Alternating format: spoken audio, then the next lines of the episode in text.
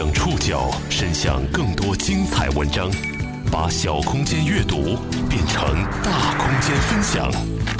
报刊选读，把小空间阅读变成大空间分享。欢迎各位收听今天的报刊选读，我是宋宇。今天为大家选读的文章综合了《新京报》《中国之声》《澎湃新闻》《北京青年报》的内容。上周，脊灰糖丸的研制发明者、著名病毒学专家、中国医学科学院北京协和医学院原院长顾方舟教授逝世，享年九十二岁。他是中国控制和消灭脊髓灰质炎这一顽疾的最重要的科技手段的发明和提供者。消息传开后，这位生前默默无闻、造福数亿人的科研专家才开始被众人了解。大家纷纷在儿时记忆里搜索脊灰糖丸的味道，并感叹：“道一声感谢，为时太晚。”这中国算是没有了脊髓灰质炎消灭了。我说咱们这这几十年这辈子没没白辛苦啊！你小时候吃过糖丸吗？这位科学家看似简单的一生，到底做出了怎样巨大的贡献？报刊选读今天为您讲述：糖丸爷爷走了。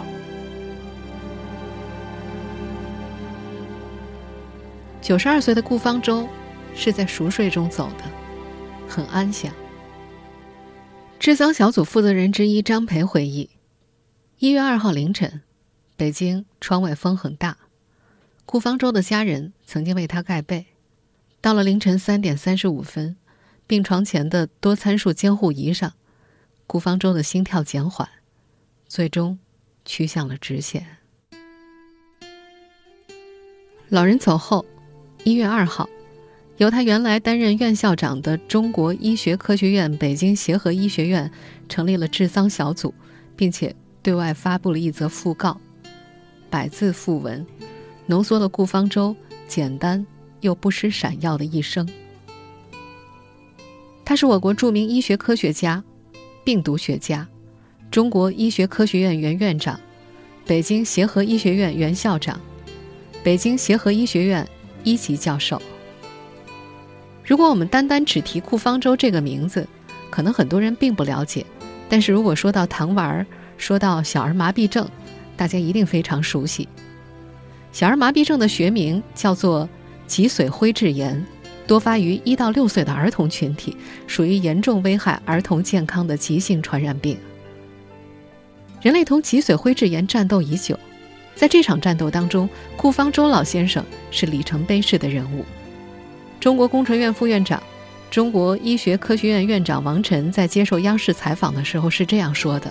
顾先生的功绩应当说是历史性的，他是使中国控制和消灭脊髓灰质炎这一顽疾的最重要的科技手段的发明和提供者，而且他也是这一个伟大的历史进程中最主要的推动者之一。顾老先生主持研制的糖丸疫苗推广。让中国的脊髓灰质炎年平均发病率从1949年的十万分之四点零六下降到了1993年的十万分之零点零四六使无数儿童免于致惨。两千年，时年74岁的顾方舟作为代表，在中国消灭脊髓灰质炎证实报告签字仪式上签下了自己的名字。随后，世界卫生组织宣布中国为无脊灰状态。然而，为了这一天。顾方舟和他的团队奋斗了四十多年。这个冬天，老人去世的消息传开之后，互联网上掀起了一阵集体怀念。无数人在儿时的记忆里搜索集灰糖丸的味道，然后给予老人“谢谢您，那是我吃过的最好吃的糖丸，可能是小时候最甜的回忆”的评价。在二零一八年五月份出版的《一生一世：顾方舟口述史》里。这位老人把自己的人生概括为一辈子只做一件事，这件事也就是消灭了脊髓灰质炎。但在业内看来，顾方舟的贡献远不止如此。中国医学科学院北京协和医学院院校长王晨介绍，我国乙型肝炎能有奇迹般的下降，有赖于疫苗，特别是婴幼儿疫苗的使用。顾方舟在决策中发挥重要作用。王晨说，他的功劳和成就确实可谓功在当代，则披子孙。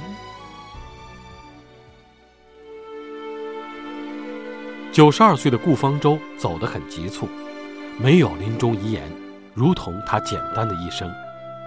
作为中国脊髓灰质炎疫苗之父，他牵头研制的脊灰糖丸活疫苗，使中国实现了无脊灰状态。但在老人去世前，这位造福数亿人的糖丸爷爷一直默默无闻。回顾他的一生，是对他最好的致敬。报刊选读继续播出：糖丸爷爷走了。顾方舟，一九二六年六月十六号出生在浙江宁波。他的童年生活很艰苦。四岁时，在天津海关工作的父亲顾国光不幸死于病毒感染。可是有一次做外勤的时候啊，上轮船是从非洲什么这些国家来的。船上有传染的一些昆虫，所以被感染了，后来得了黑热病，不治，在天津就过世。为了养活四个孩子，母亲周瑶琴辞去教师的工作，只身赴杭州学习刚刚兴起的现代助产技术，后来又拖家带口移居天津，挂牌营业，成为助产士。孤儿寡母，日子很艰难。母亲叮嘱他，长大之后一定要学医。我母亲就就告诉我这个，说你呀要争气，以后啊你大了，呃要学医。说当医生是人家求你，你不求人的这个。所以我们从小的时候就觉得就是说要争气。一九四一年，顾方舟考入了天津工商学院附属中学，三年之后顺利进入北京大学医学院攻读医学系。在北大医学院，顾方舟遇到了严敬清先生。严敬清早年赴美留学，归国之后是当时享有盛誉的公共卫生专家。当时中国的公共卫生事业刚刚起步，国人对于公共卫生非常的陌生，卫生环境的恶劣直接导致疾病流行，死亡率之高令人啧舌。他讲的公共卫生实际上是给我们讲这个社会的一些一些现状。讲到矿工的这个情况，那矿工哪有卫生啊？谁管呢？是吧？病了就病了，死了就死了。所以他在讲这个公共卫生的时候，无形中给我们介绍了中国那个时候这个卫生的这个状况悲惨的这么一个一个情况。顾方舟记得，那时候严先生常常讲着讲着眼眶就红了，而严先生在课堂上的担忧和思虑也触动了顾方舟。触动这位年轻医学生的还有另外一件事儿。有一回，班里的一个女生随严先生去河北考察矿工的劳动卫生状况。回教之后，讲述矿上见闻的时候，女生嚎啕大哭。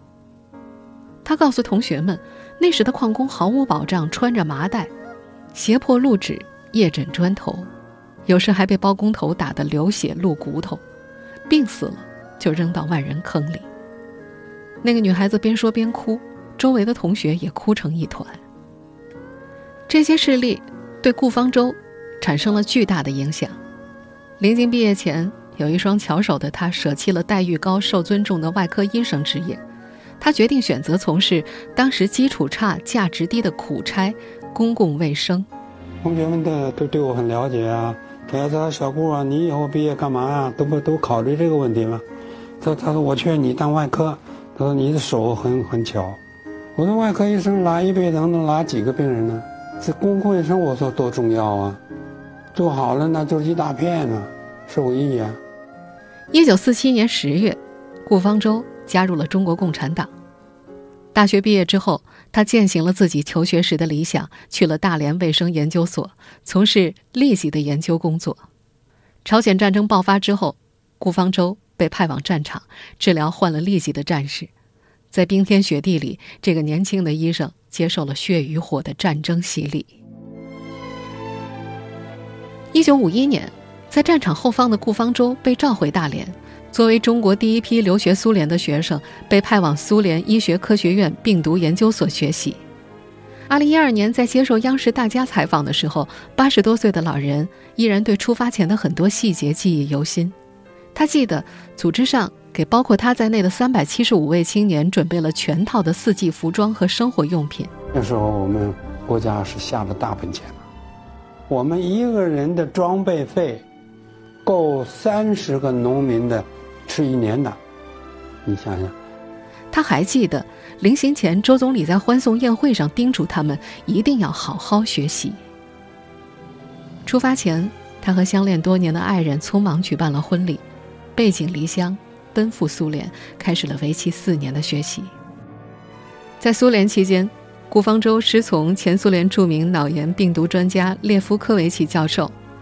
年轻而热情的他，凭着韧性克服了语言不通、水土不服、思念家乡等种种不适应。一九五五年夏天，他以优异论文《日本脑炎的发病机理和免疫机理》取得了苏联医学科学院副博士学位，结束了在苏联的学习，回到祖国的怀抱。顾方舟与脊髓灰质炎研究工作结缘始于一九五五年。那年，全国多地爆发脊髓灰质炎疫情。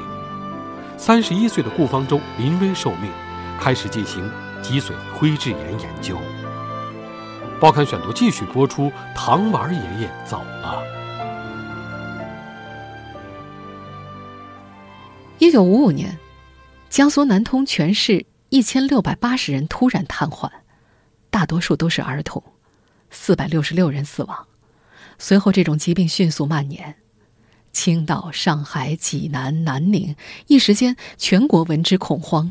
南宁市内那七七月是八月份啊，家家户户都把窗户都关起来，不让孩子出去，都怕成这个样子。而造成这一恐慌的就是脊髓灰质炎病毒，只不过那时的中国人对他还并不熟悉。这个病一开始的时候就是没有什么很明显的，就是感冒啊、发烧的那种症状，就是过了没没多久，突然腿不能动了。所以好好的聪明的孩子，漂漂亮亮的女孩子，就是不能走路了。一九五七年，三十一岁的顾方舟临危受命，开始进行脊髓灰质炎的研究工作。所以当时的卫生部也很紧张。可是这个病唯一的就是发明疫苗来预防这个病。也是在这一年，顾方舟调查了国内几个地区脊髓灰质炎患者的粪便样本，从北京、上海、天津、青岛等十二处患者的粪便当中分离出了脊髓灰质炎病毒，并成功定型，发表了《上海市脊髓灰质炎病毒的分离与定型》。这项研究是我国首次用喉肾组织培养技术分离出病毒，并用病原学和血清学的方法证明了一型为主的脊灰流行。以此研究为标志，顾方舟打响了攻克脊髓灰质炎的第一战。一九五九年三月，卫生部决定派顾方舟等人到苏联考察脊灰疫苗的生产工艺。当时，美国和苏联都研制出了脊髓灰质炎疫苗。疫苗分为活疫苗和死疫苗两种，死疫苗安全、低效、昂贵；活疫苗便宜、高效，但安全性仍有疑问。当时死活疫苗两派各持己见，争执不下。我国该选择哪一种是对的，没有人能够解答。顾方舟意识到，这是关于疫苗生产的技术路线问题。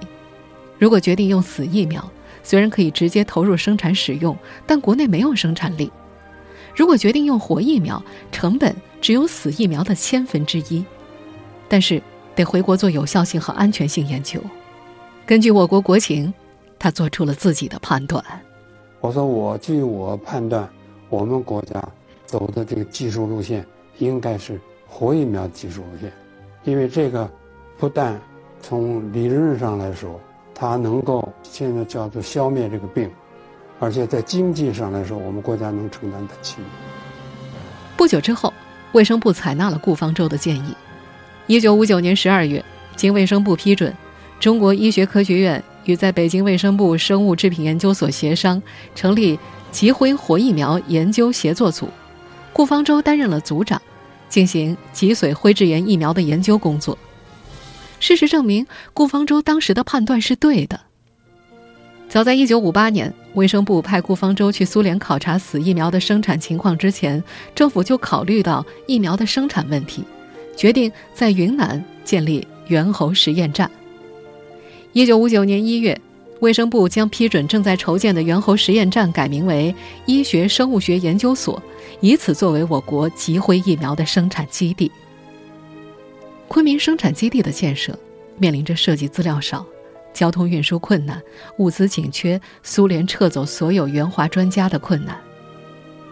顾方舟后来说，那时的他们没有房子，连住的地儿都没有，搭起炉灶来就那么干了，吃也吃不饱。那段时间真的是太艰苦了，可大伙儿在那个时候就是勒紧了裤腰带，咬紧了牙关干。那时的研究所几乎是在荒山上开建的，刚开始的时候，研究人员只能够在漏雨的实验室里开展工作。九个月之后，有十九幢楼房、面积达一万三千七百平方米的疫苗生产基地终于建成了。在疫苗研制期间，顾方舟。与时任国务院总理周恩来之间曾经有过一段有趣的对话。那是一九六零年的春天，周恩来总理在去缅甸访问的途中路过昆明，在时任云南省长刘明辉、时任外交部长助理乔冠华的陪同之下，来到疫苗生产基地视察。我说：“总理啊，如果我们这个疫苗要是生产出来，能够给全国七岁以下的孩子吃的话，我说可以把这个病都给。”这个消灭掉，啊，这个他说是吗？他有点不太相信。我说我有这个信心。他说那到时候也没了这个病，你们不就失业了吗？我说还有好多病呢，我们那不干别的病啊。啊，他说是。他说你们要有这个志气。研制脊髓灰质炎疫苗，光有志气还不够，还需要大量的实验。在那个讲究忍耐奉献的年代，顾方舟不仅自己以身犯险，还用一种看似残酷的执着表达对科学的爱。报刊选读继续播出《糖丸爷爷走了》。当时顾方舟制定了两部研究计划：动物实验和临床实验。经过一番波折，通过动物实验之后，进入了临床实验阶段。按照顾方舟的设计方案，临床实验分为一二三三期。一期临床实验主要观察疫苗对人体是否安全，有无副作用，只需少数人受试。那是一个自强、忍耐、奉献的年代，几乎是毫不犹豫的，顾方舟和同事们决定自己先试用疫苗。冒着瘫痪的危险，顾方舟喝下了一小瓶疫苗溶液。一周过去之后，他的生命体征平稳。没有出现任何异常，周围同事也一样。成年人的身体没有出现异常，顾方舟并没有放下心来，因为他还面临一个他一直担忧的问题：成年人本身大多就对脊灰病毒有免疫力，必须证明这种疫苗对小孩子也安全才行。那么，找谁的孩子实验呢？又有谁愿意把孩子留给顾方舟做实验呢？要找小孩子的话，那就 那就有点。就有点风险，没告诉他，我就 我就给我的老大，还有实验室几个孩子，也吃了。老实说，我也有点打鼓。这这这东西说是没问题，你万一有问题，我不好交代。啊，最坏的后果就是麻痹啊。啊，这这腿不行了，或者是胳膊不行了，就怕这个。嗯，即使有点风险，喝出去了，也只能有这样，不不然的话，你你没法进行这个实验。在顾方舟的感召之下，同事们也纷纷给自己的孩子服用了疫苗。他们的孩子，成为中国第一批试用脊髓灰质炎疫苗的人群。在那个年代，这些初为人父母的年轻人。用一种看似残酷的执着，表达着对国家、对人民、对科学的爱。测试期慢慢过去了，面对孩子们一张张依然灿烂的笑脸，顾方舟和同事们喜极而泣，相拥庆祝。疫苗是安全的，努力没有白费，疫苗是安全的。顾方舟后来在接受央视采访的时候曾经回忆：“啊，不，我们干这行的，对不对？我们我们自己生产的东西是不相信自己，那……”人家怎么能相信？试生产成功后，全国正式打响了脊髓灰质炎歼灭战。一九六零年十二月，首批五百万人份疫苗生产成功，在全国十一个城市推广开来。经过广泛的调研，顾方舟等人很快掌握了各地疫苗的使用情况。捷报像插上了翅膀纷飞，传到了顾方舟的手里。投放疫苗的城市，流行高峰纷纷削减。面对日益好转的疫情，顾方舟并没有大意，他敏锐地意识到，为了防止疫苗失去活性，需要冷藏保存，给中小城市、农村和偏远地区的疫苗覆盖增加了很大难度。另一方面，疫苗是液体的，装在试剂瓶里，运输很不方便。此外，服用的时候也有问题，家长们需要把疫苗滴在馒头上，稍有不慎就会浪费，小孩子还不愿意吃。怎么才能够制造出方便运输又让小孩子爱吃的疫苗呢？顾方舟突然想到，为什么不能把疫苗做成糖丸呢？经过一年多的研究测试，研究团队终于成功研制出了糖丸疫苗，并且通过了科学检验。当然，孩子第一口吃糖丸的高兴。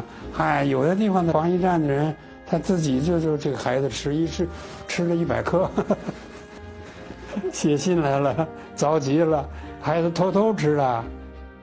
除了好吃之外，糖丸疫苗也是液体疫苗的升级版，在保存了活疫苗病毒效力的前提之下，延长了保存期，常温下能够存放多日，在家用冰箱里可以保存两个月。大大方便了推广。为了让偏远地区也能够用上糖丸疫苗，顾方舟还想出了个土办法运输，就是把冰冻的糖丸放在保温瓶里。这些发明让糖丸疫苗迅速扑向了祖国的每一个角落。一九六五年，全国农村逐步推广疫苗，从此脊髓灰质炎发病率明显下降。一九七八年，我国开始实行计划免疫，病例数继续呈波浪形下降。到了两千年，中国消灭脊髓灰质炎证实报告签字仪式在卫生部举行。当时已经七十四岁的顾方舟作为代表签下了自己的名字。同年十月，经官方证实，中国本土脊灰野病毒的传播已被阻断，成为无脊灰国家。那我就跟我老伴儿说：“我说咱们这这中国算是没有了脊髓灰质炎消灭了。我说咱们这几十年这辈子没没。”没没没辛苦啊！除了在国内消灭脊髓灰质炎，顾方舟还带出了许多中国病毒学、免疫学专业的领军人物。在同事与学生眼里，这位老者是真诚、儒雅、严谨的良师益友。报刊选读继续播出：糖丸爷爷走了。在昆明和北京的实验室里。顾方舟带出了许多中国病毒学、免疫学专业的领军人物。改革开放之后，他招收了中国第一批病毒免疫学的研究生。无论工作多么繁忙，他总是会抽出时间和他的学生讨论课题。有时甚至下班之后还跑到实验室来检查工作。他教会学生们，不仅要做好实验，而且要做一个学术上有诚信的人，绝不弄虚作假。而在顾方舟的孩子们眼里，他们的父亲。是一位一心扑在工作上的严父。我们的生物所的孩子的话呢，和彝族的孩子的都在一起上学。说话的这位是顾方舟的长子顾烈东，就是那位被父亲率先喂下疫苗的婴儿。他在接受央视采访的时候，回忆了自己幼年跟着父母在云南山沟里生活的情形。条件也是非常艰苦，你别看房学校的房子有教室，窗户全都是破的。冬天根本没有取暖的设备，自己拿一个脸盆底下扎上洞，烧上炭，放在自己的课桌底下，那样取暖。因为父母亲专注科研，顾烈东早早的成了家长。他记得，自己八九岁的时候，父亲和母亲经常在无菌室加班到深夜，晚上照顾弟弟睡觉的责任就落在他的身上。有一次，医学生物学研究所的食堂放电影，是他最爱的地道战。他飞快把弟弟哄睡觉，就偷偷溜出去看。电影放到一半，广播里突然播送通知：“顾烈东，请来大门口一趟。”原来是弟弟醒了，发现身边一个人都没有，跑到大门口来找哥哥。那时，顾方舟和妻子还没回家，仍在实验室里工作。顾烈东说：“父母工作到深夜是他们儿时的常态，因为父母都在无菌室里，一进一出手续非常复杂，所以他们经常一进去就很难再出来。”在顾烈东的记忆里，父亲不仅从严治学，也从严治家。他们后来住在东郊民巷的时候，家里有个大方桌，父亲时时给孩子们开家长会，要孩子们反思学习上的不足和品行上的不足。顾方舟和太太的感情非常好，两人既是夫妻，又是同事朋友。顾烈东说，父亲逝世之前对子女的吩咐，除了踏踏实实做人、踏踏实实做事，还有就是。照顾好妈妈。二零一九年一月二号，这位把自己的人生概括为一辈子只做一件事的老人，在睡梦中安静的离开了人世。老人生前曾这样说过：“让我们觉得我们很满足，就是你完成了你的使命。你可以跟跟走组织上说，可以跟老百姓说。”我说我尽力了，嗯，你们的孩子不再不得这个病了，啊，希望是就这样，没有别的，是所求吧，听众朋友，以上您收听的是《报刊选读》，唐玩爷爷走了，我是宋宇，感谢各位的收听。今天节目内容综合了《新京报》、中国之声、央视、澎湃新闻。北京青年报的内容，收听节目复播，您可以关注《报刊选读》的公众微信号“宋宇的报刊选读”，或者登录在南京紫金 FM 网易云音乐。我们下期节目时间再见。